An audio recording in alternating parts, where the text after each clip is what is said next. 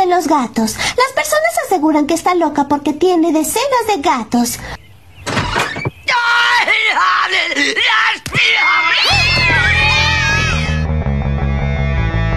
Cine con McFly. Houston, tenemos un problema. Hakuna Matata. Que la fuerza te acompañe. ¡Cállese y tome mi dinero! ¡Es una trampa! No contaban con mi astucia. ¡Lo siento, Wilson! Ya están aquí. ¿Coincidencia? ¡No lo creo! Hasta la vista, baby. ¡Qué horrible esta criatura! Cada día más igual al padre. No lo olvides. Un gran poder conlleva una gran responsabilidad. Cine, cine con McFly. ¡Es tan esponjoso que voy a morir! Veo gente muerta. Le haré una oferta que no podrá rehusar. Eres la enfermedad y yo la cura. Con todas tus imperfecciones logrará lo que quiera. Te lo juro por Dieguito Maradona. Encerar, pulir. Yo soy tu padre. Y hoy es 25 de mayo, ¿se puede saber por qué demonios no lleva puesta una carapela? ¡Arteche y la puta madre que te parió! ¡Ay, juna el rock and roll! Cine, cine, cine, cine con McFly. ¿Qué te pasa, Mafly? Hola, Miguel. Fratelli Sorelle, buonasera. Ya es hora de que me arruines el día. ¡Es una trampa! Hola, soy Goku. Sí, estoy en el baño, Martín. Hola, Juan Carlos. Bienvenidos, bienvenidas, bienvenidos a Cine con McFly. ¿Cómo les va? Sí, Cine con McFly, el mejor magazine eh, de la audiovisual argentino e internacional. No. Y sí, vamos a decir que sí, por supuesto. Cine con McFly, episodio número 117 de esta tercera temporada. Aquí por Radio Aijuna en el 94.7 MHz de su radio receptor. Y que llega a ustedes por sus oídos tanto del éter radial como del éter internetico porque lo pueden estar escuchando directamente en cualquier parte del mundo desde la página de aijuna.fm o de la aplicación que se pueden bajar tranquilamente desde la app. ¡Es gratis!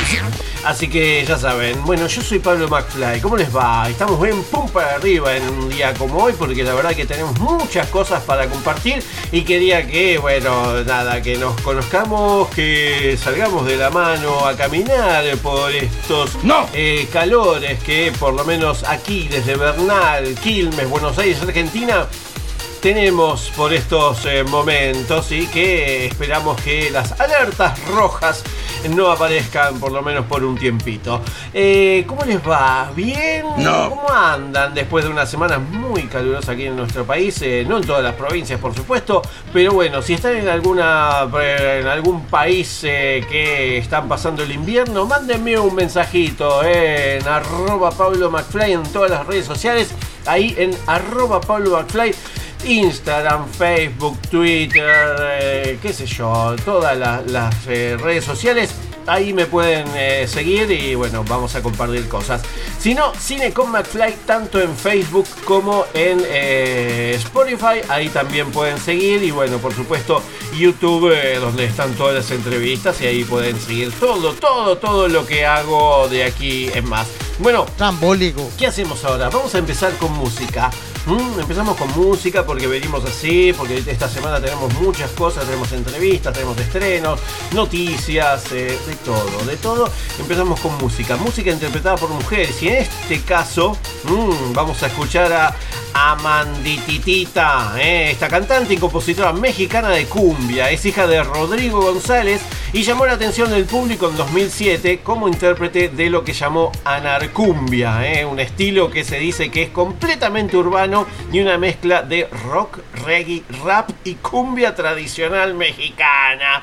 eh. Así que ahora sí, vamos a escuchar a Amandititita con su tema Gato y después sí, cualquier reminiscencia a algún presidente es, es pura coincidencia. Somos tres gatitos. Amandititita con su tema Gato y después sí, empezamos con todo con Cine como Yo no uso Jean Paul Gaultier. Yo leo a Jean Paul Sartre. No tengo Chanel. Yo uso Cioran. Yo soy más Pessoa, yo soy más Pascal. No tengo propiedades, ni dinero, ni modales. No soy amiga de la creme de la creme. No necesito cosas materiales. Yo no soy fan, no soy fake. ¿Quieres huevos para tu hot cake? Aquí sobra nada, falta nada. Tengo y me respalda la exuberante rigidez de Schopenhauer y Emmanuel. Tengo la seguridad de Puff Daddy, me siento notorios cuando llego al party. No tengo millones y aún en fachas, mejor autoestima que una Kardashian. Mi mente es más veloz que un Lamborghini, feliz cuando hay marucha, no hay fettuccini. Tengo la manía salirme con la mía, donde pongo el ojo pega puntería. Tu dilato, no sabes de dónde salió este gato.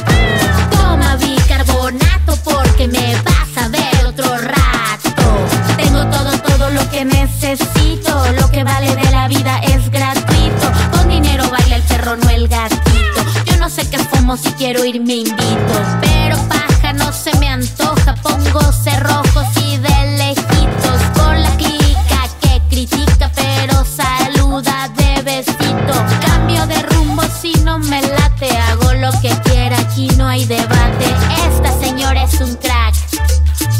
Leo Rilke escuchando a Tupac. Tengo la seguridad de Puff Daddy. Me siento notorios cuando llego al país. No tengo millones y aún en fachas. Mejor autoestima que una Kardashian. Mi mente es más veloz que un Lamborghini. Feliz cuando hay marucha, no hay fettuccini.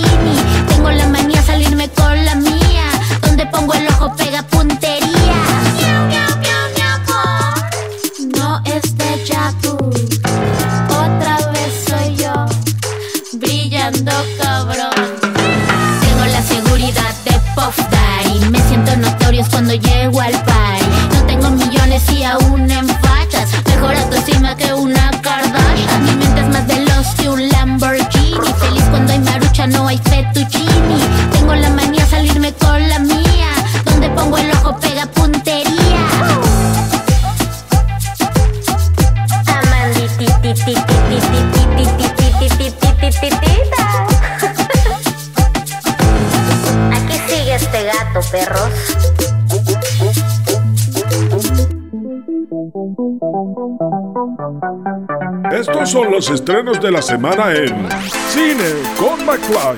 Hay estrenos, por supuesto que hay estrenos de manera online, mm, que tenemos algunos como para ir disfrutando y como siempre les recomiendo la plataforma de video demanda eh, del Inca y de Arsat que es cine.arplay que cuenta con este catálogo gratuito de películas, series y cortometrajes de todos los géneros y estilos.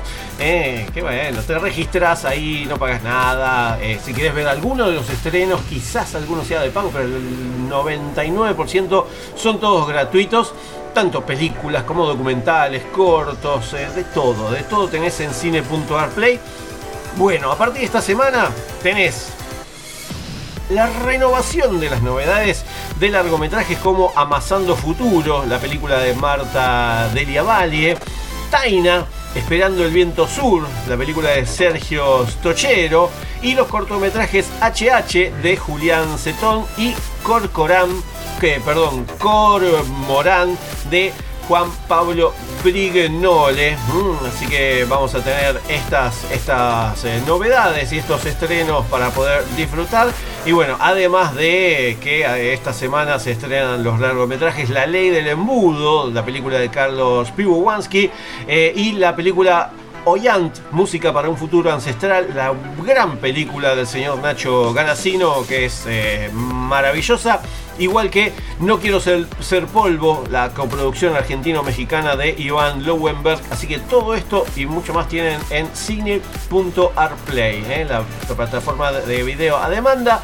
Como también pueden meterse en la plataforma cont.ar, la plataforma Contar, y ahí también tienen un montón de cosas. Lo mismo que vivamoscultura.buenosaires.gov.ar, vivamoscultura.buenosaires.gov.ar. ¿eh? Así que ahí tienen un montón de cosas como para poder disfrutar y despuntar el vicio de esto que tienen para eh, toda esta semana. ¿Sí? Bueno, bueno, ahí tienen, ahí tienen. Varias cositas como para poder disfrutar. Después les voy a decir qué es lo que la plataforma de lumiton.com. Eh, ahí tienen también varias cosas y de manera gratuita porque está, se está conmemorando el mes de la mujer trabajadora. Así que también en, la, en Lumiton Usina, ahí también van a poder un montón de cosas. ¿eh? No venda humo, eso nomás le pido. Eso y mucho más. Pero antes nos vamos a escuchar un temita, ¿eh? Sí, sí, sí, vamos a escuchar un temita porque se acuerdan de la banda Extreme o Extreme. Bueno, mm, esta, esta banda estadounidense que más que nada fue muy popular eh, a finales de los 80, principios de los 90, con muchas influencias de Queen, Led Zeppelin, sobre todo de Van Halen, eh, el cantante de Extreme, Gary Cherone, se unió a Van Halen por un, tiempo este, para después retirarse. Y bueno, eh, clasificada como funky metal. Mm, los integrantes por ahora siguen siendo Gary Cherone, Nuno Bettencourt, Pat Badger y Kevin Figueiredo. Mm, Así que eh, ahí tenemos, volvieron y no en forma de fichas porque volvieron con su tema Rise que salió hace una semanita nada más. Así que vamos a escuchar un poco de eh, música del metal de los 80-90, ahora versionados en los 2023. Extreme con su tema Rise. Esto me trae muchos recuerdos.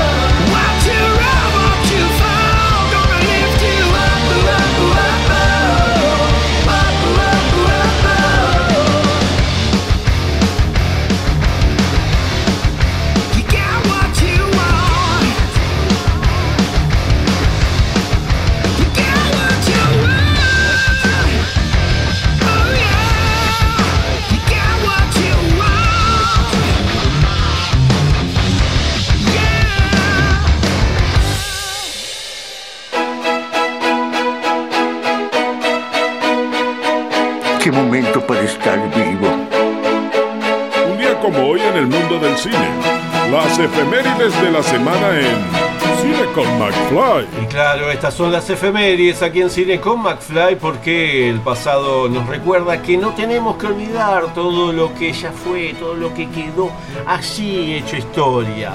Porque las efemérides vienen a recordarnos lo que no tenemos que olvidar. Estas son las efemérides aquí en Cine con McFly. Y sí, estas son las efemérides aquí en Cine con McFly. Un día como hoy, pero en 1996, los Ramones daban su último concierto en Buenos Aires. Un día como hoy, son las siguientes personas las que nacieron. En 1926 nace Jerry Lewis, cómico estadounidense, comediante, presentador y bueno, fue el mejor eh, coequiper de la historia junto a Dean Martin. En 1927 nace Vladimir Mikhailovich Komarov, primer cosmonauta muerto durante un vuelo espacial, vuela 56 metros. En 1940 nace Bernardo Bertolucci, director de cine. En 1948 nace Carlos Vilardo, médico, futbolista y técnico de fútbol, campeón del mundo, por supuesto. En 1949 nace Sergio Denis, el cantante romántico cuyas canciones llegaron a las hinchadas de fútbol. En 1953 nace Richard Stallman, programador informático estadounidense, promotor del software libre. En 1955 nace Isabelle Huppert actriz conocida por sus papeles en películas francesas como La Ceremonie, Le Piniste, Violette Nozier y Amour. En 1965 nace Belén Rueda, participó en el elenco de la película de terror Los Ojos de Julia, producida por Guillermo del Toro. En 1967 nace Lauren Graham, coprotagonizó la exitosa serie Gilmore Girls eh, junto a Alexis Bledder de entre el 2000 y el 2007.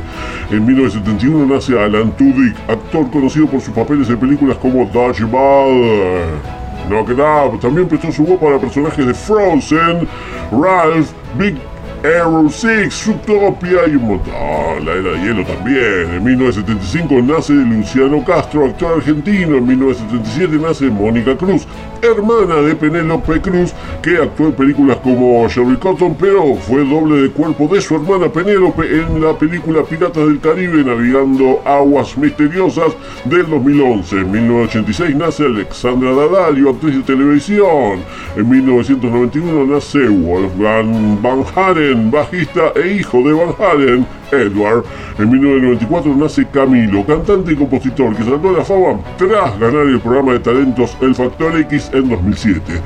Y un día como hoy, las siguientes personas fallecieron. En el año 37 muere Tiberio Julio César Augusto, emperador romano. En 1940 muere Selma Lagerlof, primera mujer premio Nobel de Literatura. En 1964 muere Lino Enea Spilimbergo, artista plástico argentino. En 2019 muere el artista Dick Dale, uno de los precursores del surf rock instrumental de principios de la década del 60 y tendría bastante éxito en la mitad de la década del 90 cuando el director de cine Quentin Tarantino elegiría uno de sus temas para formar parte de la banda de sonido de Pulp Fiction, Tiempos Violentos. Y estas son las películas que se estrenaban un día como hoy. En 1945 Se abre el abismo, dirigida por Pierre Genal, protagonizada por Sebastián Chiola, Silvana Roth, Ricardo Pasano Hijo, Guillermo Bataglia y Homero Carpera. En 1950 Hombres a Precio, dirigida por Bernardo Spoliansky, protagonizada por Jorge Salcedo, Yeya Luciel, Pedro Laxalt, Luis Otero y Berta Ortegoza. En 1951 Suburbio, dirigida por León Klimovsky, protagonizada por Pedro López Lagar, Fanny Navarro, Zoe Ducos, Pedro Maratea y Margarita Corona. En 1972 Juan Manuel de Rosas, dirigida por Manuel Antín, protagonizada por Rodolfo Verán, Sergio Renán, Alberto Argibay, José María Gutiérrez y Miriam de Reader. En 1973 The Crazy, dirigida por George Romero, protagonizada por Lane Carroll, Will Jim Macmillan y Harold Wayne Jones. En 1977 Ese día el mundo temblará, dirigida por Alain Jesua, protagonizada por Alain Delon, Jean Genet y Renato Salvatori. En 1979 Museo de la Muerte, dirigida por David Moeller, protagonizada por Chuck Connors, Jocelyn Jones y John Barnes. En 1984 Piratas del Espacio, dirigida por Stefan Raffling, protagonizada por Robert Ulrich, Mary Crosby, Michael D. Roberts y Angelica Houston. En 1999, Del Crepúsculo al Amanecer 2 Terror en Texas, dirigida por Scott Spiegel, protagonizada por Robert Patrick Bob Hopkins y Dwayne Whittaker. En 1999 también la gran película Bolas dirigida por Antonia Bird, protagonizada por Guy Pearce, Robert Carlyle y David Arquette. En 2000 Memento Recuerdos de un crimen dirigida por Christopher Nolan, protagonizada por Guy Pearce, Carrie Moss y Joe Pantoliano. En 2007 Dead Silence dirigida por James Wan, protagonizada por Ryan Leater, Amber Valletta y Donnie Wahlberg. En 2007, Alerta Solar, dirigida por Danny Boyle, protagonizada por Ross Byrne, Cliff Curtis, Chris Evans y Cillian Murphy. Y por último, en 2007, Premonición, dirigida por Melan Yapo, protagonizada por Sandra Bullock, Julian McMahon y Peter Stormare. Estas sí fueron las efemérides aquí en Cine con McFly. Y ahí pasaron las efemérides en cine con McFly. Una que me llamó mucho la atención fue la de Dick Dale, eh, que en realidad su nombre completo era Richard Anthony Monsoor, músico guitarrista estadounidense, pionero del surf rock junto a The Ventures, así como líder de la banda Dick Dales and the Deltones, eh, que podemos escuchar en la banda de sonido de la película Pulp Fiction y que seguramente redescubrieron muchos y descubrimos muchos más. Así que vamos a escuchar ese tema de la banda de sonido de Pulp Fiction de tiempos violentos. Missy Low, eh, así se llama. Es un instrumental, Dick Dale, pero es para bailar un poquito. Y mi- imagínense, imagínense la escena de Pulp Fiction, por favor. Es tiempo de violentos y vamos a escuchar a Dick Dale con Missy Row.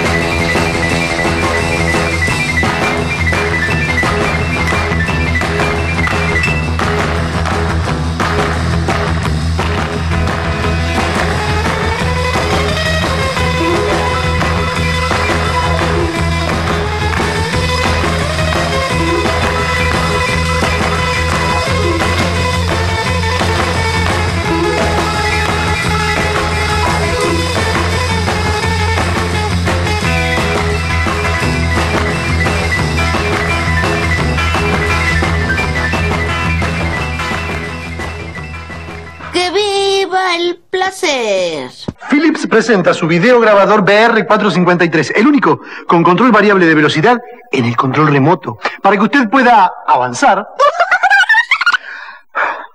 hacer una pausa, ver cuadro por cuadro y retroceder más rápidamente. Philips presenta su videograbador BR453. ¿Eso no lo dije antes? ¿Recuerdas cuando fuiste al cine a ver Indiana Jones? ¿Y cuando se estrenó Volver al Futuro? ¿Y ese día que fuiste con amigos a ver Star Wars? Si recuerdas todo eso, eres persona de riesgo. Mejor quédate en tu casa y escucha. Cine con McFly. Ahora pasará mi película. Cine con McFly. El programa de cine que nadie esperaba, pero llegó en el momento justo. ¿Quién vota por la idea de March de un festival de cine? Los festivales nacionales e internacionales los vives como si estuvieses ahí, pero aquí, en Cine con McFly. Y seguimos, sí, en Cine con McFly y por supuesto tenemos festivales que llegan a, bueno, están llegando, ¿eh? porque estuvimos en la presentación de la segunda edición del Festival de Cine del Fin del Mundo.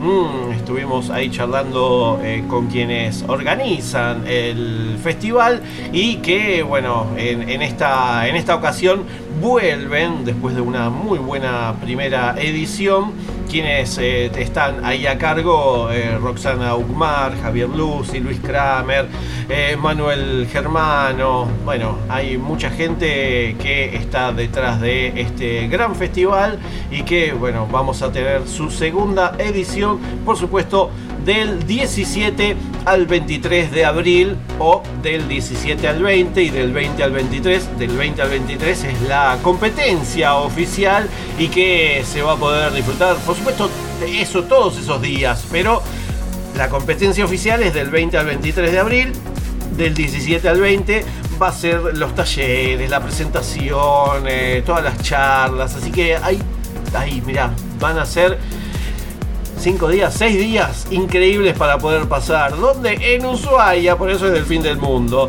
Estuve charlando con quienes estuvieron en esta presentación, este lanzamiento de la programación de esta segunda edición del Festival Internacional de Cine del Fin del Mundo. Y bueno, estuve charlando con Juan Minujín, que es el artista invitado de esta eh, segunda edición. Y bueno, Estuvimos charlando acerca de eh, festivales, de que la- las cosas que va a hacer él además dentro de este festival y de si conocía eh, lo que es Ushuaia y este, el turismo y esta, esta provincia allí en la punta extrema sur de nuestro país. Así que bueno, escuchemos a Juan Minujín, artista invitado de la segunda edición del Festival Internacional de Cine del Fin del Mundo. un festival más en el cual no solo como eh, actor, sino que sos parte de, uno de los festivales eh, que ya están llegando su segunda edición. Y bueno, te vas para el sur ahora en este caso.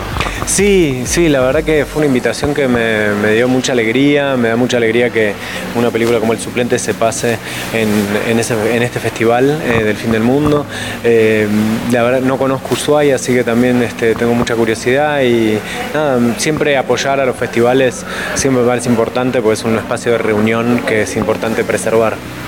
Bueno, vas a conocer el sur, vas a conocer a quienes también seguramente eh, van a proyectar sus películas allá. Ya ahí escuchamos que va a haber algunas. Bueno, contanos un poquito porque también vas a ser parte de tu, tu experiencia, también vas a ser parte del festival, más película a cual, a cual van a poder disfrutar en el festival. Y bueno, no, obviamente la idea es que sea una instancia de intercambio y, y que también podamos hacer alguna, eh, alguna actividad con, con estudiantes como para poder también, nada, conocernos, charlar, intercambiar, siempre es interesante. Más allá de las charlas que seguramente van a tener después de la proyección de la película. Después de la proyección va a haber este, preguntas y respuestas, eso desde ya como suele haber en todos los festivales, que es como de lo más lindo que hay. Eh, y después, bueno, charlas más específicas con grupos, de- con, con- con gente que esté más participando específicamente de la tarea. Para la gente que ya se te está preparando su ida al festival eh, y te quiere preguntar, te pueden preguntar de cine, tanto como de teatro, como de televisión, ¿no? Sí, sí, sí, obvio, no, no, digamos que eh, la- las actividades con los estudiantes, tanto de cine o de, o de actuación o de teatro, un poco esa es la idea, ¿no? Hablar un poco en realidad del oficio de, de- de la actuación en todas las plataformas posibles, ¿no? no siempre es el mismo oficio, digamos. Bien, bueno, eh, van a poder ver la, la película, pero eh, vos estás ya ahí armando algo, eh, volvés a dirigir, te, te- tenés ganas de volver a dirigir cine. Sí, sí, sí, eso siempre, siempre, pero bueno, eh, por, después de Vaquero tuve muchos compromisos como, como actor, entonces, y, pero sí, seguí escribiendo siempre y, Y bueno, sí, tengo algunos proyectos por delante, pero la verdad que todavía no, son, son- todavía no se puede, como digamos, hablar de ninguno de ellos en concreto. Bueno, vamos a esperar entonces eh, tu segunda película como director. Si no, ya tenemos un montón de películas y de series y de obras de teatro, así que esperamos encontrarte allá en el fin del mundo en este nuevo festival. Sí, bueno, ojalá nos veamos ahí. Felicitaciones. Gracias. Y ahí pasaba Juan Minujín, que va a ser parte principal de esta segunda edición del Festival Internacional de Cine del Fin del Mundo y que van a poder eh, compartir con él del 17 al 23 de abril. Él va a estar todo, todos esos días, va a estar toda esa casi semana de abril para, eh, bueno, como dijo él, charlar, eh, bueno, compartir muchas cosas y por, por sobre todo eh, su película de, que hizo con Diego Lerman.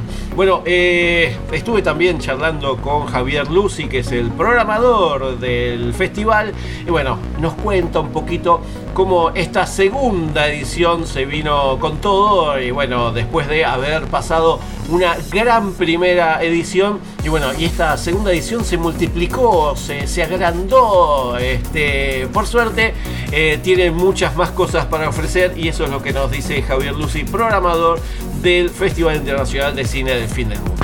Sí, también, porque el año pasado fue solo la sala Nini Marshall, que es hermosa, que es una sala de cine-teatro. Eh, en este caso vuelve a estar la sala Nini Marshall, pero también eh, todo lo que tiene que ver con la Film Commission, que en Tierra del Fuego existe como tal. Han creado un espacio en lo que era el ex casino de, de Ushuaia y han creado un lugar que se llama Fábrica de Talentos, tiene un auditorio, tiene una sala de cine y demás. Entonces, esa sala se va a incorporar también y también eh, hay una alianza con la cadena Sun Star que está en el shopping del Paseo del Fuego en Ushuaia también, que también va a ser, mm, vamos a usar esa sala para algún que otro momento, donde como el invitado, me preguntabas de invitados, va a estar Juan Minujín, eh, eh, vamos a, pasar el suplente, la película de Diego Larman y que Diego y Nicolás Abrug, uno de los productores, me la cedió para que sea parte del festival y que entonces Juan pueda estar con el público hablando de la película. Tenemos también otros invitados que ahora no aparecieron, así que vamos a guardar los nombres. Eh, ya también anunció eh, el Inca que ellos tienen mm, Argentina 1985 eh, con eh, audiodescripción para, para hacer una, mm, una pasada de la película inclusiva. Entonces también va a ser parte del festival y tenemos, estamos buscando por ahí también a alguien para llevar, digamos, todas cosas que todavía a un mes y piquito del festival, el festival sigue armándose y construyéndose. Bueno, el festival tiene que ir a Ushuaia, un lugar bellísimo, súper soñado, eh, gran marco para, para este festival también. Eh, en Ushuaia el festival va a ser la competencia del 20 al 23, pero el festival se extiende, empieza antes, empieza el 17 con proyección del suplente, con la presencia de Juan, eh, con los talleres, va a haber un taller que va a, ser el Inca que tiene que ver con cine eh, con vecinos, van a estar los talleres de Ita Romero, el taller de Inés Olmedo. El un taller que digo que Juan ya prometió, lo digo porque lo prometió él en esta presentación, eh, van a, va, va a dar ta- también, así que eh, del 17 al 23 esa semana en Ushuaia. Y ahí pasaba Javier Lucy y bueno, también lo escuchamos al señor Juan Minujín que van a ser parte y son parte de esta segunda edición del Festival Internacional de Cine del Fin del Mundo y que ya saben, del 17 al 23 de abril, pueden ir toda esa casi semana, si no, si quieren ver solo la competencia, del 20 al 23 de abril es la competencia oficial de esta nueva edición. Por supuesto, ¿dónde? Y bueno, en Ushuaia, en el fin del mundo, eh, allá donde este, bueno, Tierra del Fuego eh, nos está esperando. Bueno, ojalá que estemos ahí en esta segunda edición. Ahí después estuvimos charlando con eh, quien también es parte del jurado de este, sobresalientes de esta nueva edición, el señor eh, Pablo Conde, que eh, la semana que viene vamos a escuchar un poquito acerca de los jurados. Bueno, ahora que hacemos, vamos a escuchar un tema. Vamos a escuchar un tema, también un tema nuevo, eh, de la banda Rumbacana, que es un grupo eh, musical de rumba fusión con influencias latinas que eh, pretende un poquito animar a la gente en diferentes eventos con su música. Tiene así este, este, esta cosa festivo. Así que vamos a escuchar a la banda Rumbacana junto al señor Manu Chao. Y vamos a escuchar eh, su tema Déjame. eh. Y después si seguimos con Cine con McFly, porque venimos con todo. Eh, va, porque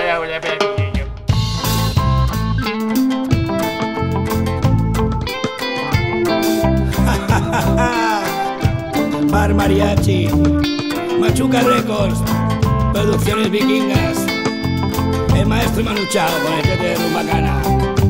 Olvídate las penas y cántale a la luna. Cuando me pongo yo a pensar lo que me queda por caminar, después de lo que he vivido ya, y ahora mismito voy a contar, y hay alegrías y hay decepciones, hay muy buen fondo en los corazones de la gente que a mí me acompaña cuando compongo yo estas canciones. Déjame que se lo cante que yo a la gente es el pasado, futuro y presente de la calle, la casa, la brasa, la plaza que llevan en su corazón. Déjame que lo haga a mi manera, que lo pueda cantar cualquiera y se olvide de todas las tristezas, de todos los problemas de su corazón. Déjame que lo cante a la gente, es el pasado, futuro y presente de la calle, la casa, la plaza, la brasa que llevan en su corazón. Déjame que lo haga a mi manera, que lo pueda cantar cualquiera y se olvide de toda la tristeza, de todos los problemas de su corazón. Hay que la vida son dos días y uno y medio llueve.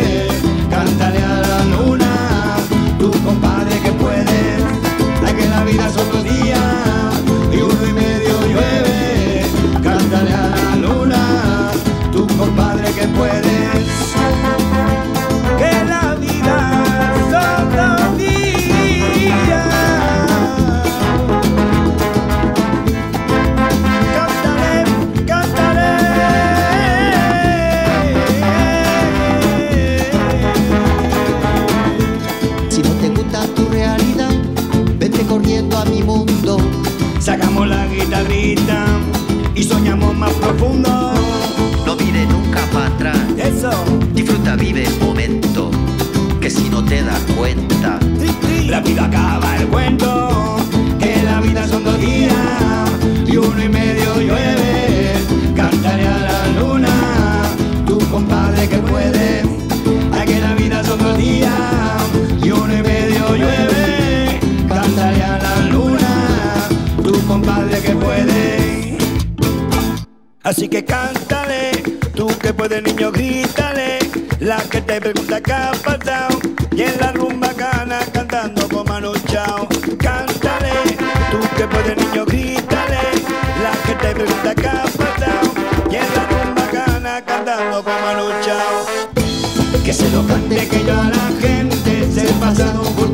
presente, de la calle, la casa, la plaza, la brasa que lleva de su corazón. Déjame que lo haga a mi manera, que lo pueda cantar cualquiera y se olvide de toda la tristeza, de todos los problemas de su corazón. Déjame que lo cante a la gente, ese pasado, futuro y presente, de la calle, la casa, la plaza, la brasa que llevan en su corazón.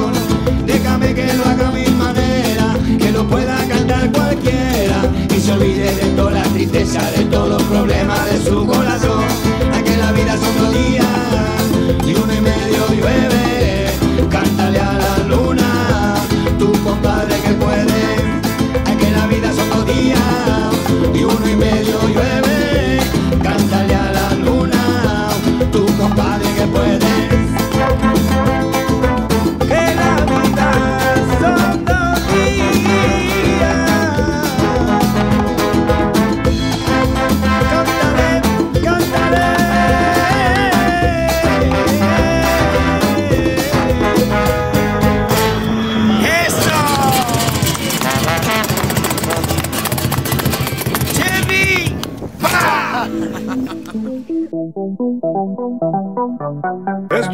Estrenos de la semana en Cine con McFly.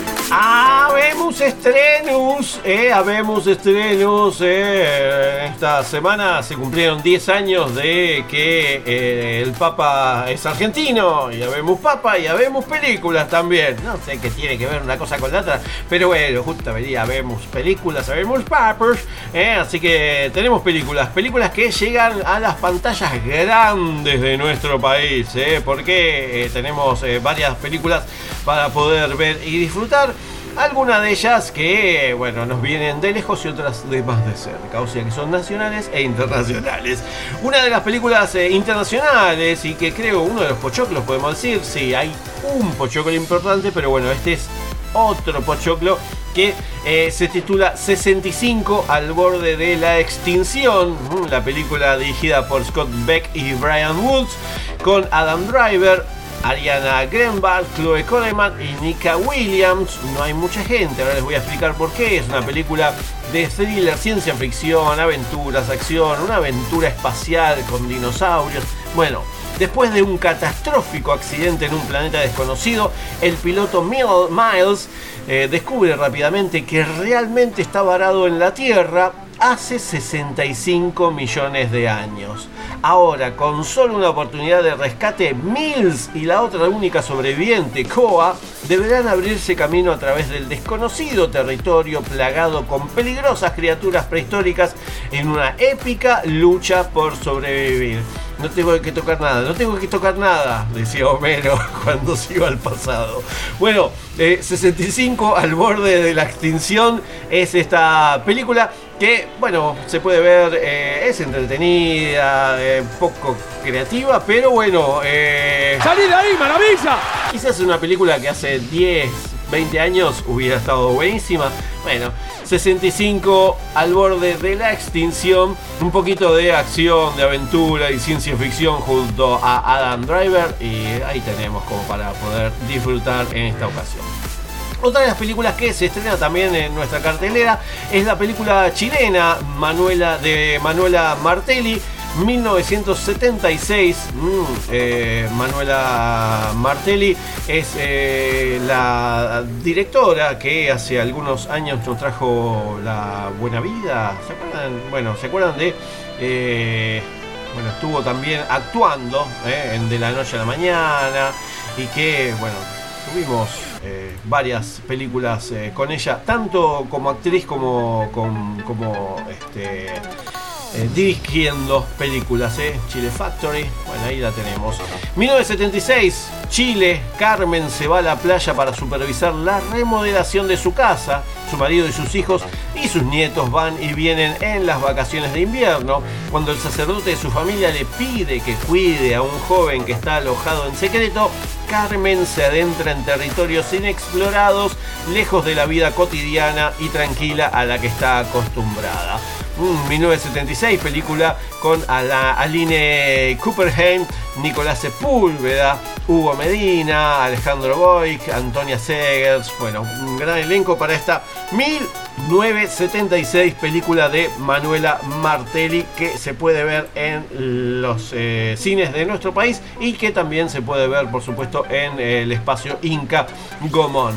Otra de las películas que también tenemos para esta semana es Comunión con el Diablo. Sí, sí, la película de terror de esta semana viene de la mano de, eh, de España, porque esta película está dirigida por el señor eh, Víctor García y que nos trae desde España una, un poquito de miedo, ¿eh? un poquito de miedo para poder disfrutar.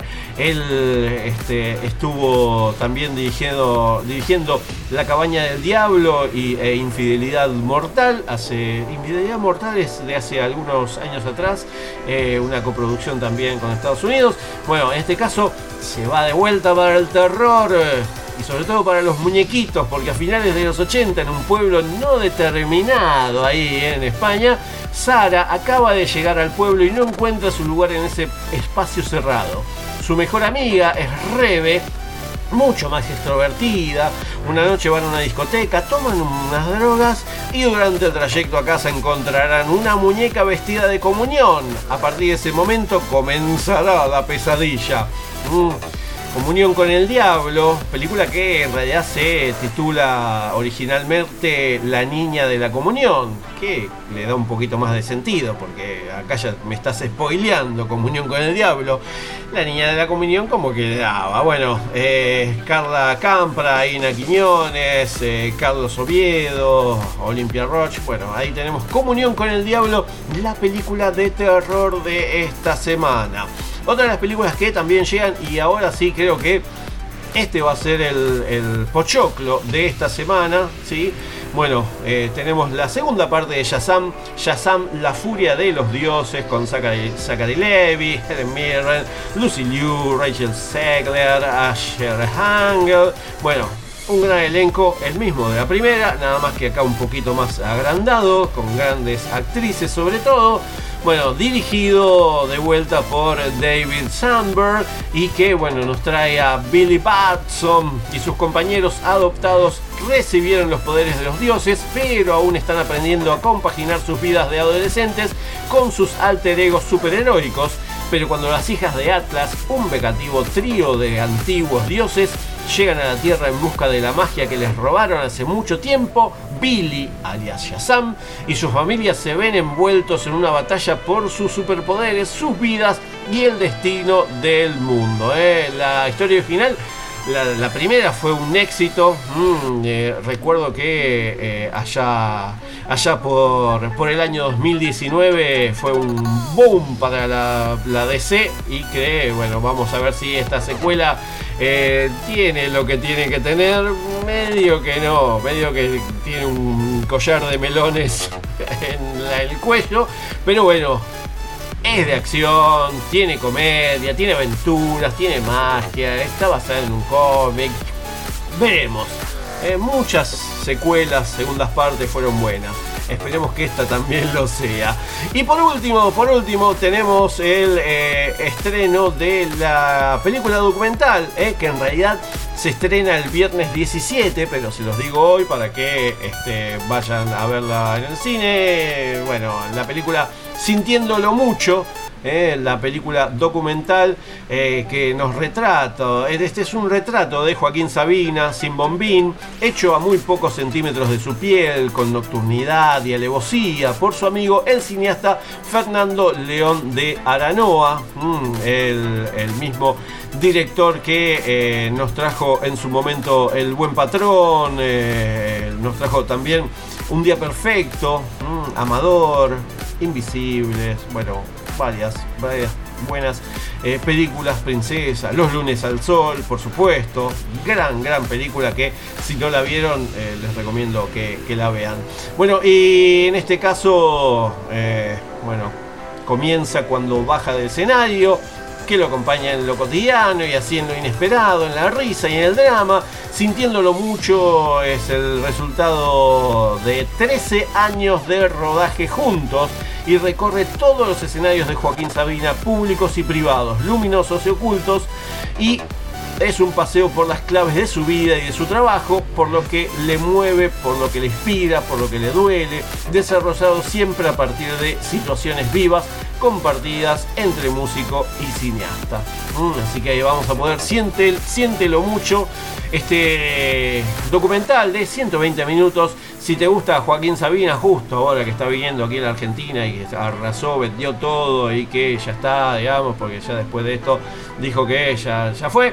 Bueno, van a poder disfrutar un poquito más acerca de este gran artista Joaquín Sabina. ¿eh? Así que hoy tenemos para poder disfrutar este, este gran documental y por sobre todo si te gusta vas a poder disfrutarlo. Y si lo disfrutas con esta música, mucho mejor. Escuchá. Es una bala este muchacho. La música especial para la hora de cenar está en Cine con McFly. Ay, claro que sí, claro que sí, es la hora justa para poder disfrutar de tanto un tema de Sabina, por supuesto, como de eh, un tema para mover más el ukelele. Sabina tiene, pero bueno, vamos a poner un tema como para despuntar el vicio y mientras estás preparando la cena, mientras estás preparando eh, el almuerzo, el desayuno, la merienda, porque este programa lo puedes estar escuchando en cualquier momento, si lo estás escuchando desde Spotify, así que nada, si lo estás escuchando en vivo, bueno, estás preparando la cena o cenando y disfrutando de esta buena eh, hora, dos horas, porque nos falta todavía una. Y qué mejor que escucharlo moviendo el trombón y el ukelele. Vamos a escuchar un tema para terminar esta primera hora de Los Fantasmas del Caribe. Sí, nos fuimos para muy atrás y vamos a escuchar su tema eh, Muchacha Triste. Sí, un temazo, un temazo. Así que disfruten de Los Fantasmas del Caribe.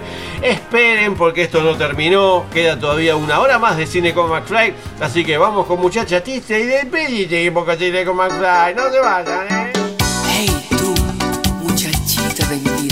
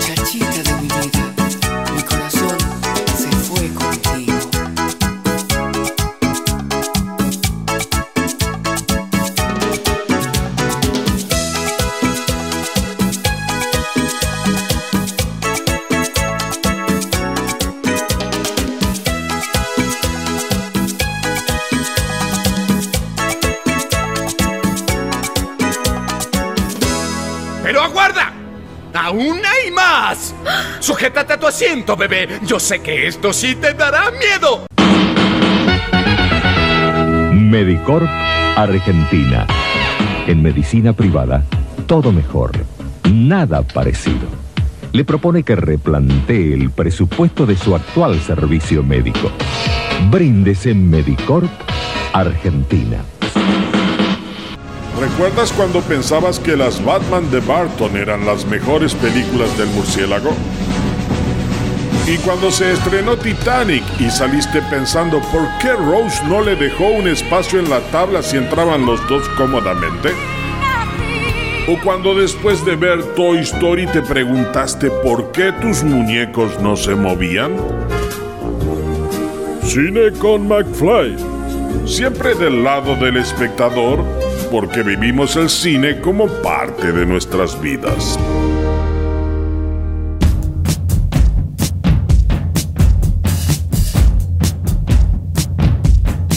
Muy divertido, todo genial. Es una demostración que hay una vida mejor.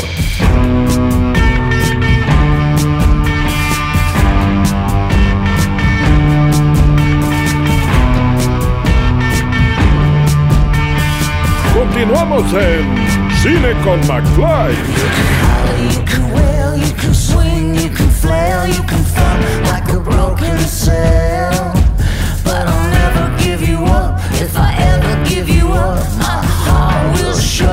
fail.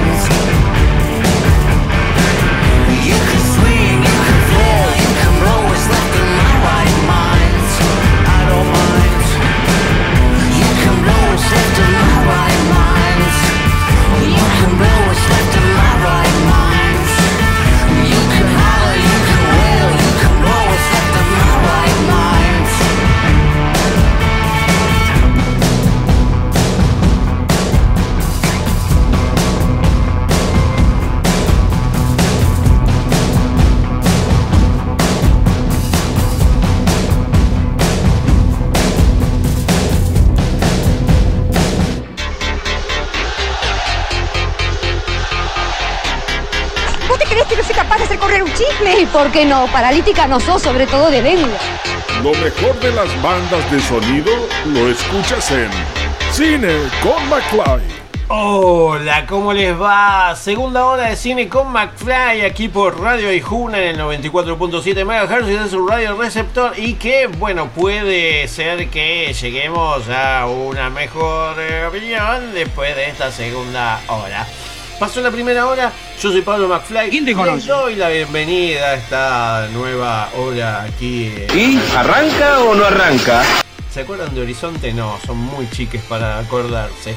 Una nueva hora comienza aquí en Cine con McFly desde Bernal, Quilmes, Buenos Aires, Argentina y hacia el mundo. Y que tenemos un montón de cosas para poder disfrutar. Pero yo soy Pablo McFly, como les digo siempre. Me pueden seguir en las redes sociales como arroba Pablo McFly, arroba Pablo McFly en las redes sociales. ¿Qué acabamos de escuchar? Díganme si saben. Si no saben, no, está todo bien. No. Acabamos de escuchar a la banda de Kills con su tema Future Starts Slow o El futuro empieza despacio, que es, va- es parte de la banda de sonido de la nueva serie de CW, el canal Warner, que se titula Gotham Knights y que no es eh, el juego que salió hace un tiempito eh, o que está por salir, que este, le veo más mejor pinta, sí, más mejor.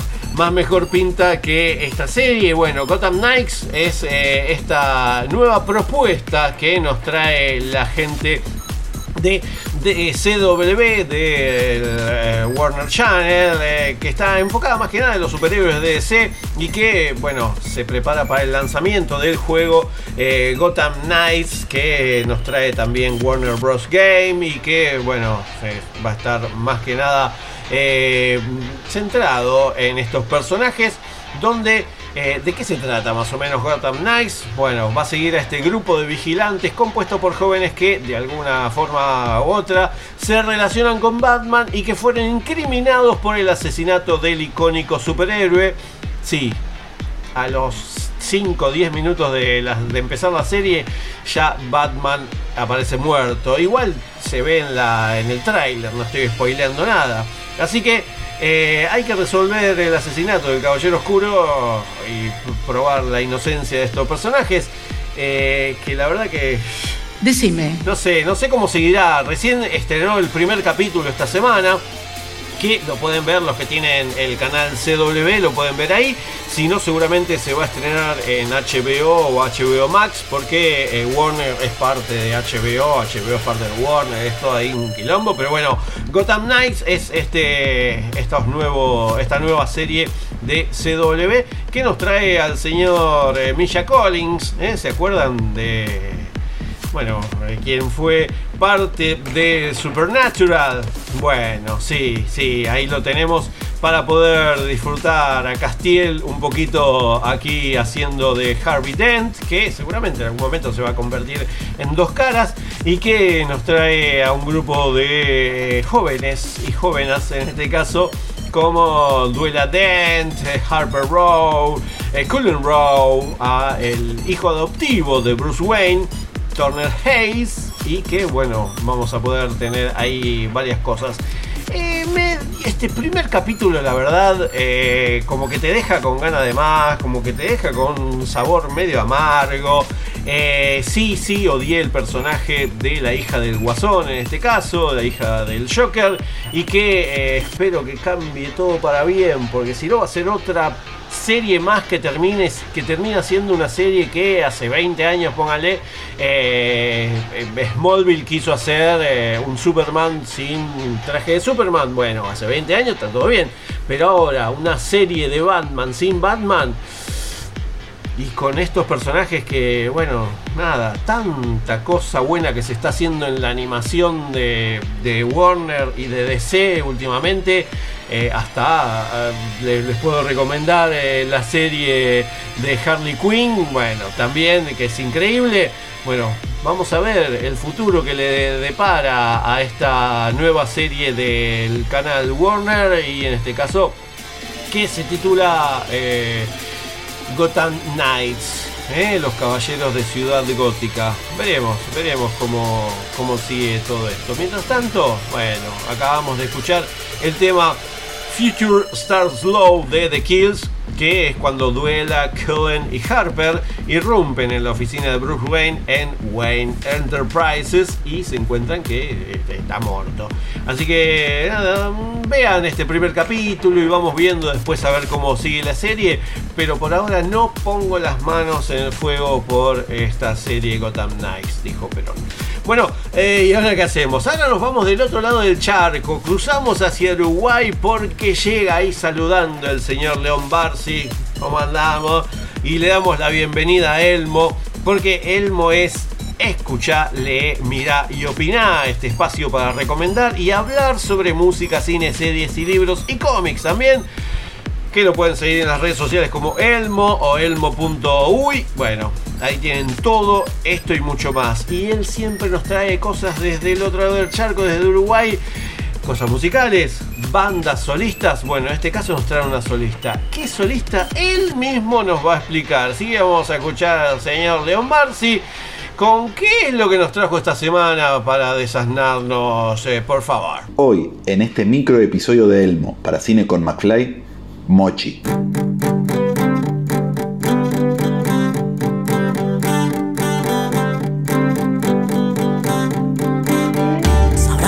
Nadie es mucha gente, dirás que nunca es mucho tiempo, verás que siempre es demasiado cuando intentes medir el viento. Nacido en Montevideo en el año 1990, este músico, compositor y cantante ha transitado su camino defendiendo una postura personal pero colectiva, donde la búsqueda artística y cultural han ido de la mano con una resistencia social y política muy fuertes. En el año 2009 participó del encuentro de movida joven de la Intendencia de Montevideo, obteniendo el premio mayor en canto y a su vez la mención a mejor compositor. Al año siguiente volvería a obtener ambos reconocimientos y a partir de allí llevaría adelante giras y recorridos de forma independiente por diferentes países de Latinoamérica. En el año 2011, y debido a la insistencia de la cantante Lea Benzazón, se anima a grabar su primer material discográfico que vería la luz en el 2013 y llevaría por título La velocidad del tiempo. En 2014 le sale la posibilidad de telonear a Paul McCartney en los conciertos que el Beatle brindó en el Estadio Centenario de Montevideo. Continuando con sus presentaciones y una carrera impulsada por la autogestión, en 2016 lanza Mañana será otro disco, un material realmente hermoso y que muestra una vez más el nivel artístico de Mochi. En relación a su vida personal y sin entrar en muchos detalles, comentar que es activista y defensor de los derechos LGBT, teniendo en cuenta que en los comienzos de su carrera se le conocía como Luciana Mochi, pero actualmente ha logrado definirse y presentarse simplemente como Mochi. En 2020, y debido a la pandemia, lleva adelante movidas culturales independientes y lanza al mercado un material grabado en vivo para los programas de televisión Autores en Vivo. En el 2022 llegaría una hermosura total de disco, titulado simplemente 1990. Este material está repleto de canciones impecables, letras increíbles y varias colaboraciones muy lindas. Un disco que, según sus propias palabras, pensó que jamás iba a ser publicado, porque lo sentía algo muy personal y visceral. Por suerte finalmente lo compartió con nosotros, entregando un pedacito de su alma en el mismo. Para escuchar, en el día de hoy, les voy a dejar un temazo total, la hermosa balada Días sin voz, del segundo álbum, Mañana será otro disco, la cual, si no les deja la piel erizada, es porque algo anda mal. Pero como siempre comento, busquen mucho más de este genial artista. Mi nombre es León Barsi. Esto fue Elmo. Salud. Y escuchen.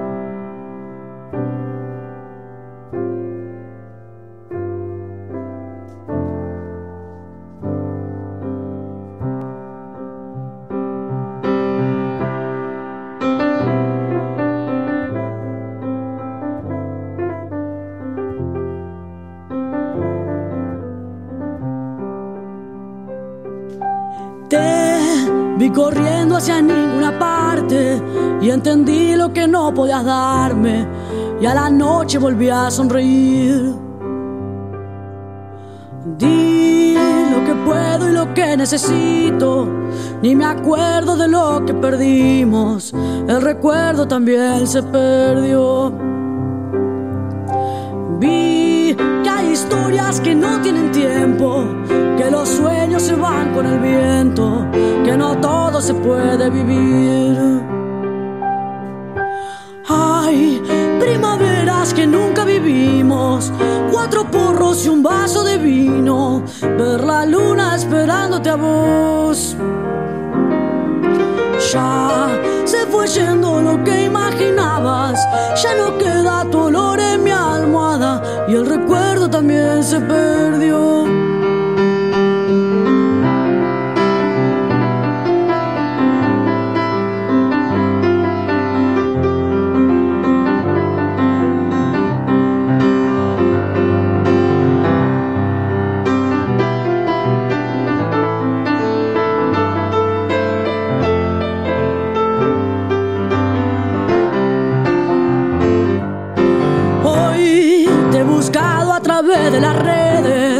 Recordando que tu corazón quiere olvidarse de lo que pasó. Me he preguntado si aún tienes mis lentes, si vendiste tus cosas de siempre, si todavía vivís en la unión. Sé que empezaste a cambiar tu camino, que aprendiste algo de tu destino y que un grupo te ayuda a vivir. Primaveras que nunca vivimos, cuatro porros y un vaso de vino, ver la luna esperándote a vos. Ya se fue yendo lo que imaginabas, ya no queda tu olor en mi almohada y el recuerdo también se perdió.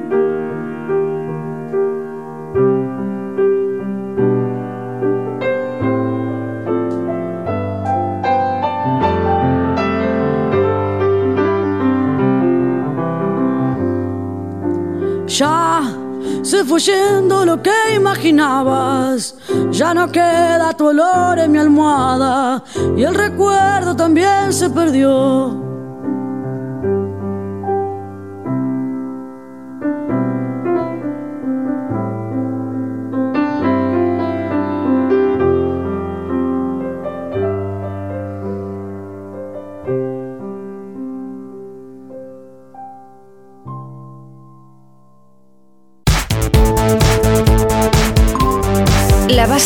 De virus ha sido actualizada.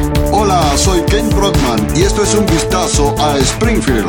Todas las noticias cinéfilas están en Cine con McFly. Tenemos noticias, por supuesto que aquí en Cine con McFly tenemos noticias y todas las noticias tienen que ver con lo audiovisual. Y por supuesto, como no podía ser de otra manera.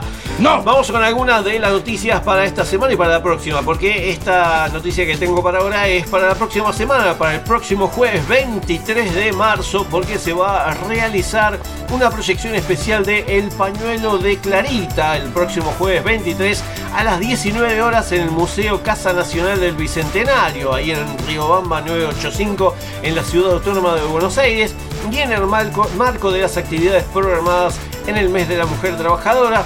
Se va a estar proyectando la película El Pañuelo de Clarita, dirigida por Emilia Saleni. Mm, Esta proyección eh, acompaña lo que será la presentación del libro Emilia y las Invisibles de María Eugenia Lombardi. Eh, bueno, Emilia y las Invisibles eh, toma en su narrativa mujeres y hechos verídicos y los pone a jugar en un plano imaginativo. Transcurre en Buenos Aires de 1919, eh, un año donde se suceden hechos lamentables tanto en Argentina como en el resto del mundo, la masacre de la Semana Trágica, las fascistas de la Liga Patriótica patrullando las calles, mujeres invisibilizadas, violentadas y asesinadas. En este contexto, un grupo de amigas, entre las que se encuentra Emilia Saleni, pone el cuerpo a diario para combatir la injusticia, escriben, curan heridos, fotografían, viajan, filman películas, e- escriben crónicas, investigan, resisten. Mm, así que eh, Saleni fue la primera directora de cine argentina. Mm, en 1915 fundó la primera academia para técnicos de cine, actrices y actores de Sudamérica. Bueno, a pesar de su prolífica carrera, solo una de sus películas sobrevivió, El pañuelo de Clarita. Este film de nitrato fue encontrado en la casa del guionista de la película y está en proceso de resta- restauración. Se proyectará esta versión en progreso de El pañuelo de Clarita en la eh, Museo Casa Nacional del Bicentenario, un espacio hermoso que siempre recomiendo. Otra de las noticias que, es que hay una prórroga en el Fondo de Reactivación de Rodajes para este año. El INCA anunció esta prórroga. Los proyectos que hayan iniciado o que estén en condiciones de iniciar la preproducción y el, o el rodaje entre el 1 de enero y el 31 de octubre van a poder aplicar a la ayuda que será de hasta 900 millones de pesos. Las productoras y productores podrán solicitar la participación de un único proyecto para el Fondo de Reactivación de Rodajes para este periodo. ¿eh? Así que se meten, eh, le- tiene el monto máximo, no podrá superar el 50% del presupuesto aprobado eh, por el Inca. Los topes son para animación hasta 24 millones, ficción 22 millones y documental hasta 12 millones. Todo esto donde lo eh, averiguan en la página del Inca, inca.gov.ar, inca.gov.ar para esta prórroga en el fondo de reactivación de rodajes para este año. Otra de las noticias también es que se puede ver online un ciclo de la directora Kim Longinoto, eh, como les dije, con motivo del Día de la Mujer, el mes de la mujer trabajadora, Lumiton y Fidba presentan para Argentina una retrospectiva de las mejores películas de Kim Longinoto, realizadora eh, cuyas historias acercan a mundos desconocidos y luchas por la libertad de las mujeres. La programación ya está disponible en la página de lumiton.ar, lumiton.ar y bueno, van a poder ver eh, films eh, como Runaway, eh, Sister-in-Law, bueno, eh, Dreamcatchers, que fue estrenado internacionalmente en el 2020 en el Festival de Berlín. Así que se meten en lumiton.ar y ahí también van a tener muy buenas películas para poder disfrutar y totalmente gratis, por supuesto.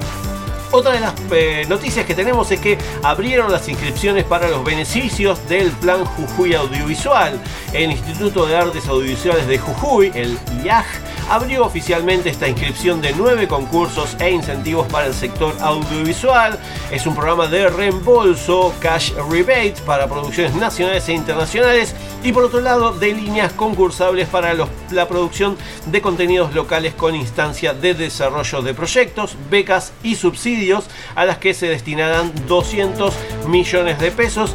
Así que de este modo se pone en marcha una nueva etapa con el objetivo de promover e impulsar el desarrollo de la actividad audiovisual en Jujuy. ¿eh? Así que se meten en IAAJ iaaj.jujuy.gov.ar eh, y ahí van a tener todo para poder eh, informarse y conocer los requisitos de cada concurso. mm, iaaj.jujuy.gov.ar o si no se meten en jujuy.gov.ar y seguramente va a haber un link para eh, lo que es eh, este Instituto de Artes Audiovisuales de Jujuy.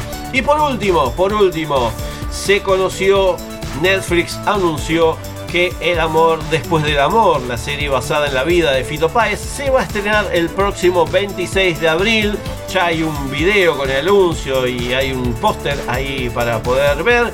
La serie producida por Juan Pablo, eh, con- por Juan Pablo Colosdieg y Mariano Chijade de Mandarina Contenidos, eh, recorre 30 años de la historia del universo del cono- reconocido músico, cantautor, compositor y director de cine argentino, atravesados por el dolor, la pérdida, la tragedia, éxito, fracasos, exceso, amor y muchas canciones, por supuesto. Ocho episodios de El amor después del amor, protagonizada por Gaspar Offenhender y Ivos eh, e Ivos Hodgman, quienes en la serie personifican a Fito Páez de pequeño y de adulto respectivamente. eh. Hay otros actores que hacen de Fabiana Catilo, de Charlie, de Spinetta, de Cecilia Roth, bueno, varios. eh. Vamos a ver cómo, cómo viene esto. Pero bueno, el 26 de abril en Netflix vamos a poder ver El amor después del amor, la historia de Fito Páez. Y con esto que hacemos, nos vamos. Y nos vamos escuchando poco de música, escuchando a 4 pesos de propina con su tema Mi Revolución, un tema que lo vengo pateando desde hace varios, varios programas y que lo quería escuchar y que lo quería compartir con ustedes. Así que vamos a escuchar a 4 pesos de propina con Mi Revolución. Hoy la pelea que doy es quererme más. Hoy El grito que doy es silencio. Hoy te pido perdón si te lastimé el corazón. Hoy no quiero lo que me hace mal, lo oscuro del juego. Hoy que es tiempo de sanar las heridas del tiempo. Hoy que pronto será ayer, regálate el momento. Hoy pude ver quién soy, conocerme más. Hoy el veneno encontró su remedio.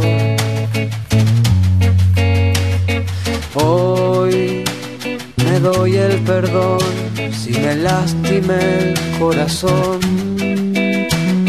Hoy vale más despertar que soñar en este juego. Hoy que es tiempo de sanar las heridas del tiempo. Hoy que es tiempo de ser. Esa es mi revolución, llenar de amor mi sangre si reviento, que se esparza en el viento el amor que llevo dentro.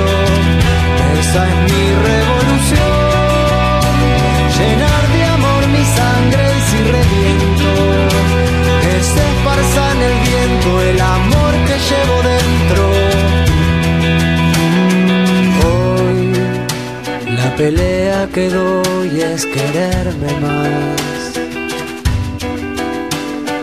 Hoy el grito que doy es silencio. Hoy te pido perdón si te lastimé el corazón. Hoy no quiero lo que me hace mal lo oscuro del juego. Hoy que es tiempo de sanar las heridas del tiempo. Hoy que es tiempo de ser luz. Esa es mi revolución. Llenar de amor mi sangre si reviento. Esparza en el viento el amor que llevo dentro.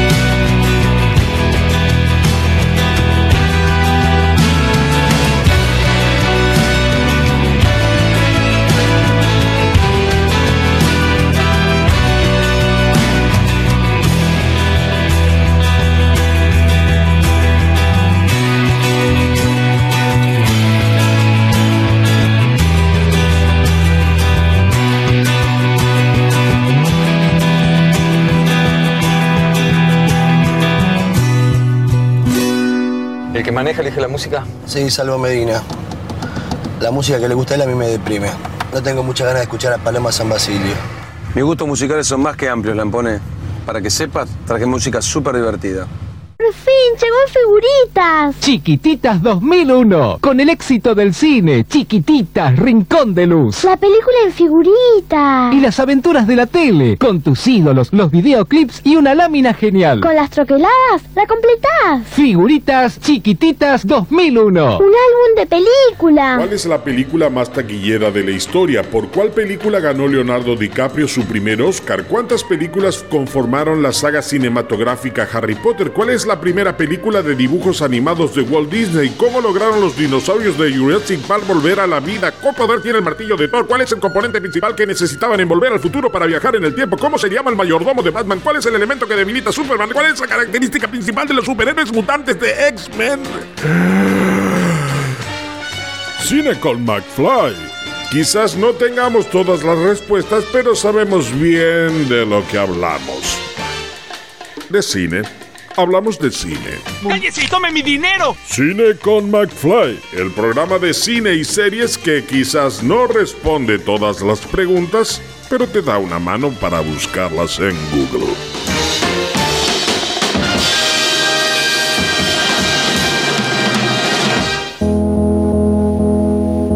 Un niño flotó sobre mí y voló un auto con su rayo láser. Todos tenemos cosas para decir. Entrevistas en Cine con McFly. Tenemos entrevistas, por supuesto que tenemos entrevistas en Cine con McFly porque todavía nos queda un tiempito para que se termine este episodio número 117 de esta tercera temporada. Y bueno, tenemos películas que nos llegan tanto a los espacios Inca y el cine Gomón como a lo que es la sala Leopoldo Lugones del complejo eh, Cultural San Martín, la verdad, el complejo Cultural San Martín, ahí directamente en el CC San Martín. Bueno, tenemos dos películas. Mm, una que se titula Entre Cerros, dirigida por Leonardo Cauteruccio, mm, que vamos a poder ver eh, a partir de esta semana, marzo, y también eh, en abril, mm, los viernes, sábados y domingos de marzo, y también los sábados y domingos de abril. Van a tener que chequear lo que es la cartelera del el complejo teatral.gov.ar, complejo teatral.gov.ar y ahí van a poder tener los días y los horarios para poder ver Entre Cerros. Pero bueno, estuve charlando con Leonardo Cauteruccio, director de Entre Cerros, y bueno, charlamos un poquito acerca de cómo viene esta su ópera prima. Bueno, esto es más o menos lo que me decía de cómo surgió la idea de Entre Cerros. Bueno, yo siempre estuve interesado en, hacer un documental de, sobre las comunidades indígenas. Eh, siempre estuve interesado en realidad en las comunidades indígenas, ¿no? Me generaba como esta incógnita de qué será, qué será esta figura del cacique, del, del consejo de ancianos. Y cuando fui en búsqueda de, buscar historias eh, en diferentes lugares del, noroeste argentino, en diferentes comunidades, me encontré con la comunidad de Amaicha, Amaicha del Valle, que además tenía la particularidad de que ellos son dueños de sus tierras y que a los nativos y descendientes se les otorgan terrenos para que puedan vivir o trabajar la tierra. Entonces ahí fue cuando dije, me di cuenta que a, partir de hablar con la gente que igual ellos preferían irse de la comunidad, sobre todo los jóvenes. Eso me produjo como un, deseo de hacer la película en ese lugar y de investigar a ver qué era lo que, por qué este desarraigo. Bien, y te encontraste con dos personas, protagonistas en este caso, que guían un poco la historia, que guían toda la historia que, es Entre Cerros. Contanos un poquito cómo, cómo aparecieron en, en el- en tu vida, digamos. Bueno, eso fue muy... Después me di cuenta, pero en realidad fue muy natural. O sea, yo buscaba como ciertas características de los personajes. En el caso de Rubén me pasó que estaba buscando a alguien a mí me interesaba mucho encontrar a alguien que esté en ese momento particular, porque era importante que, que la película se cuente por las acciones que realizan los protagonistas. Entonces, siempre que hablaba, eh, en- me pasó que en dos oportunidades me recomendaron a la misma persona, que es Rubén, porque él en realidad esta era su segunda carrera docente, que estaba haciendo para sumar puntaje para ver si se podía quedar en la comunidad. Entonces, este, eso pasó con Rubén. Y con la otra historia, eh, yo quería que la segunda historia muestre más de los paisajes naturales y del mundo rural. Entonces yo preguntaba por alguien que viva en la cima de una montaña, me interesaba eso, y ahí, ahí fue que di con este lugar que se llama El Sausal, esta localidad, que queda a unos 15 kilómetros más o menos del, pueblo, y ahí transcurre la, historia de Mirta. Después nos dimos cuenta que, que después descubrimos quién iba a ser el protagonista eh, dentro de esa familia que estaba compuesta toda por mujeres, y ahí surgió la vocación de la religión. Bien, ya tenías el lugar, las, eh, la historias más o menos, eh, cómo fue, bueno, acompañar, porque es un documental de observación, digamos, no, no, nosotros vemos lo que van viviendo la- las personas, cómo, cómo fue segui- seguir a estos dos protagonistas y el entorno que los rodea. Y bueno, fue una tarea difícil porque había que estar persiguiéndolos en cada una de las acciones que, o sea, era como de llamame Mirta por favor si vas a hacer algo, básicamente. Eh, y fue así, fue ir yendo, fue buscándolo de esa manera. También los rodajes los hicimos espaciados entre sí, entonces nos permitía volver y ver qué material habíamos conseguido, desarrollar el guion para después buscar qué era lo que necesitábamos, hablar con ellos por teléfono desde Buenos Aires todo el tiempo para saber qué era lo próximo que iban a hacer y en qué momento se podía condensar todo eso para que nosotros podamos ir y registrarlo. ¿Cuánto duró la filmación? Y después, bueno, el proceso de, de edición que, pandemia de por medio, debe haber sido un poquito más, más largo. Sí, bueno, fueron tres rodajes, dos rodajes de tres semanas cada uno y un, re- un rodaje de cinco días en el que fuimos solo con el director de fotografía. Y después, este, sí, después vino el momento de edición, nos agarró la pandemia. eh, y bueno, yo la, edité yo a la película y fue un- me tomé, digamos, es- esos años para, para trabajarla tranquilo. Este, y bueno, así. Después se tuvo su estreno ahora en el Festival de Cine de las Alturas el año pasado. Y bueno, ahora se estrena en el San Martín. Bueno, eh, de los protagonistas pudieron ver, los que, bueno, los que se ven en la película pudieron ver la película, cómo fue la, la reacción más que nada, eh, al ver las situaciones y, quienes los rodean también, ver la situación de, convivencia, de, vivencia que uno acá, este, eh, porteño, este, bonaerense, quizás no conoce. Bueno, fue muy emocionante porque eh, Mirta pudo venir al, al estreno del documental en el Festival de Cine de las Alturas y ella era la primera vez que iba al cine así, y la primera vez que fue al cine se vio a ella misma. Así que bueno, fue, fue muy emocionante, ella estaba muy emocionada, este, la reacción de ellos fue muy, muy buena, están muy contentos con la película. Rubén todavía no la pudo ver, yo quiero que la vea en el cine eh, y así que estamos viendo cómo hacer para que, que o traerlo para acá o llevar la película para allá. Bueno, nos decías, se va a poder ver ahora en marzo y en abril en el Cultural San Martín. Contanos más o menos si te acuerdas las fechas, si no después acá vamos a poner abajo la dirección para que la gente vea. Bueno, sí, el estreno es el 17 de marzo a las 19 horas en el Cultural San Martín. Se repite el 18, o sea, el sábado a la misma hora. Y después va a estar durante los fines de semana de marzo y de abril hasta creo que el 17-18 de abril, una cosa así. Bueno, así que ya saben, van a ver la, la película de Intercerros, que es tu ópera prima. Sí. Eso también.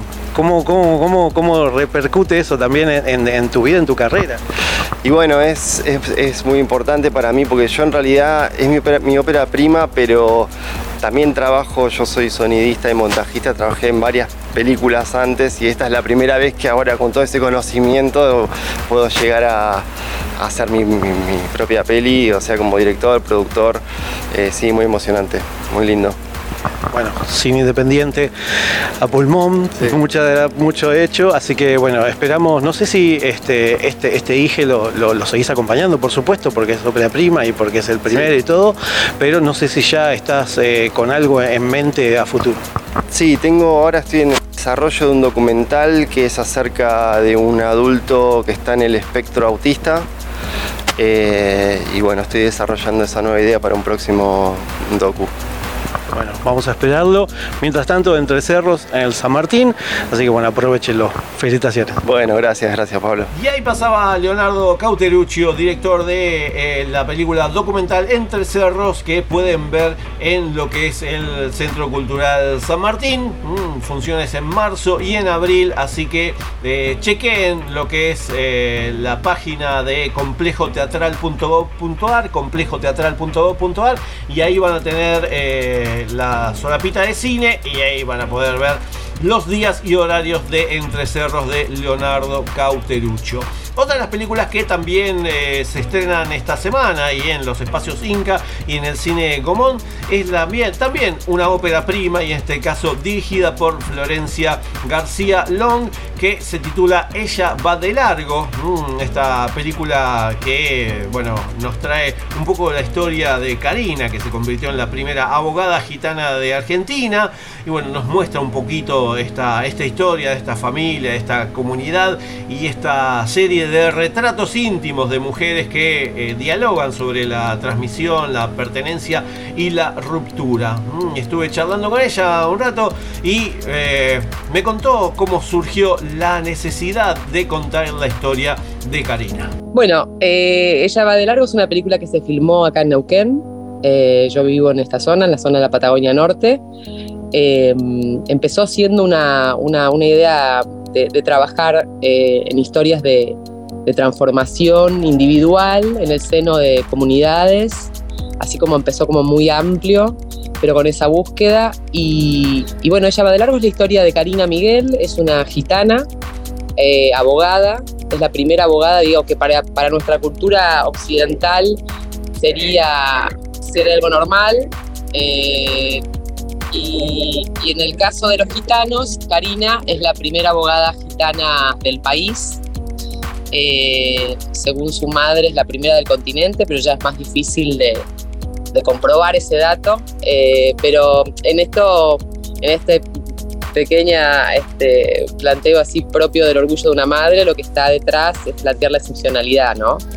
Eh, Karina se recibe en, en la Universidad del Comahue, acá en la provincia, y, y es principalmente lo que ella plantea es este, que, fue un proceso, digamos, de, lucha eh, en el sentido de trascender y sortear dificultades, no solo hacia afuera, que es lo que primero uno se imagina, eh, que tiene que ver con estas representaciones este, estigmatizantes muchas veces de la comunidad gitana, que hacen que sus procesos de inserción sean más complejos en, ámbitos, digamos, criollos, pero fundamentalmente la, la complejidad para ella fue eh, poder llevar adelante este, este proyecto de carácter personal y familiar también en el seno de la propia comunidad gitana.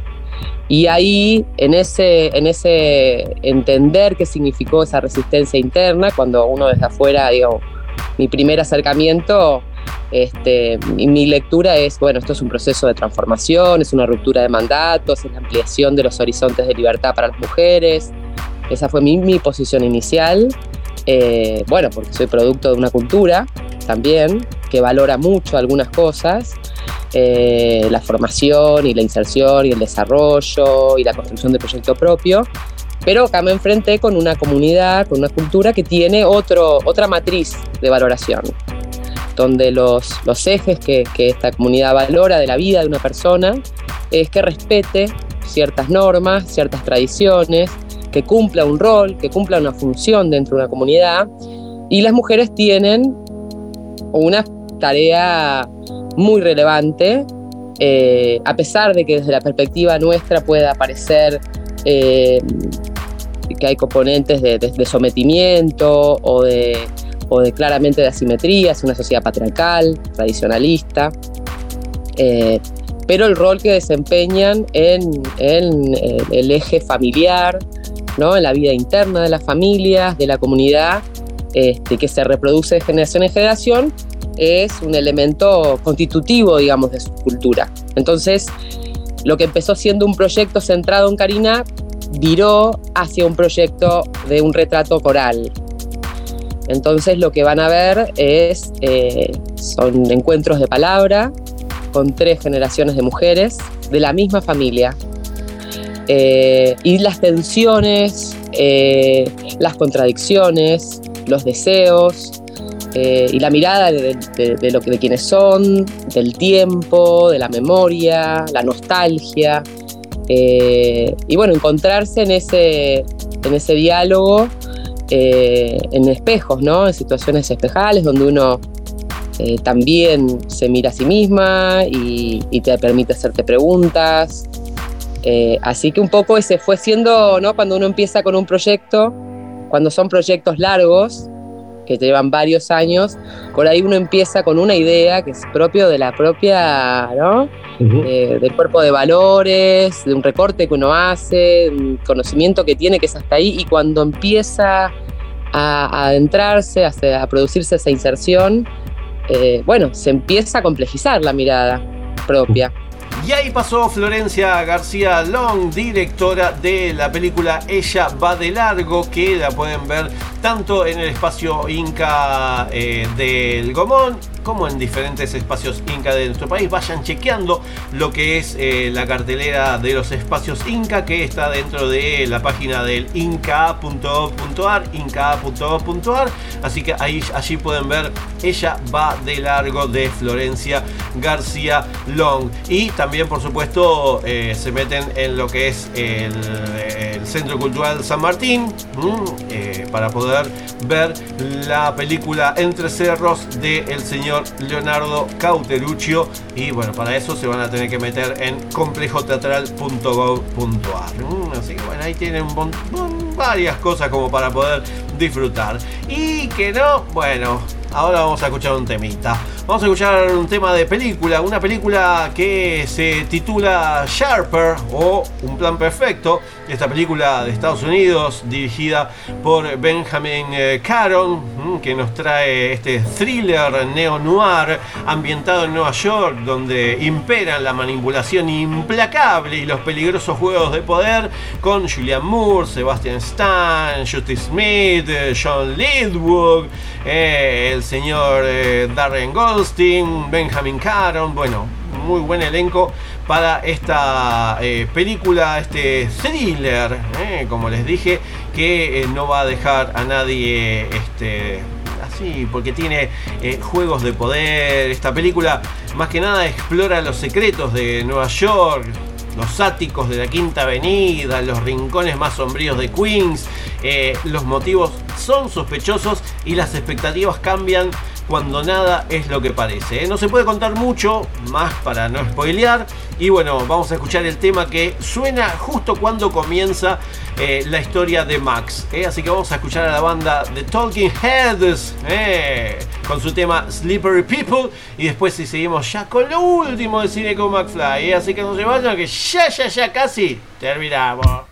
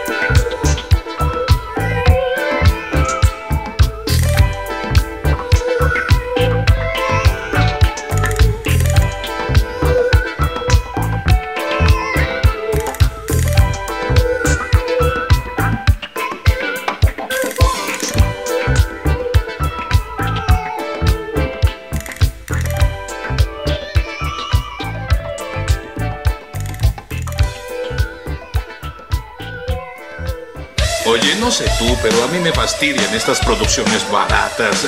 Mejor me voy de aquí. Los aviones salieron de Nice.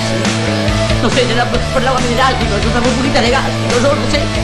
Esta estúpida fue incapaz de pedir agua mineral sin gas. ¿Y yo qué sabía? Ah, nunca sabes nada. Pero eso no es todo. Me como el cuco. ¡La casa! Mamá, cortaste toda la luz.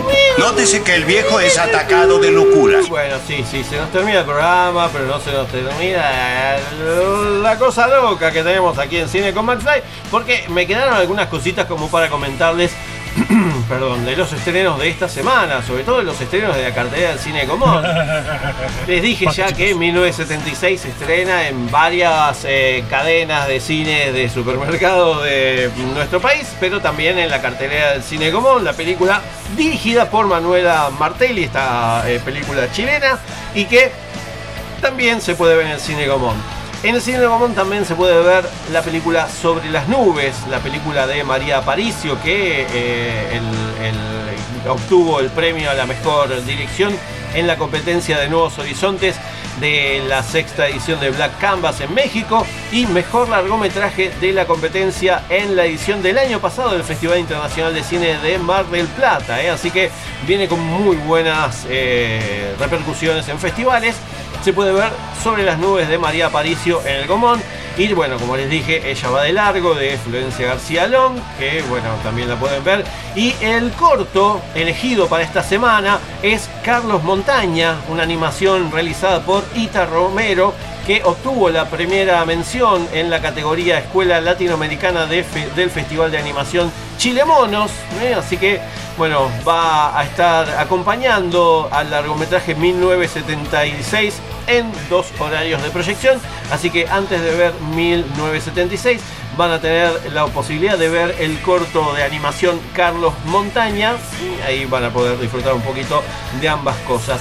Eh, y bueno, el largometraje sobre las nubes de María Aparicio eh, se va a poder ver también en la señal Cine.ar TV el viernes 17 de marzo a las 22 horas y en la plataforma Cine.ar Play va a estar disponible por una semana y de manera gratuita también a partir del viernes 17 hasta el jueves que viene de la semana que viene, el jueves 23.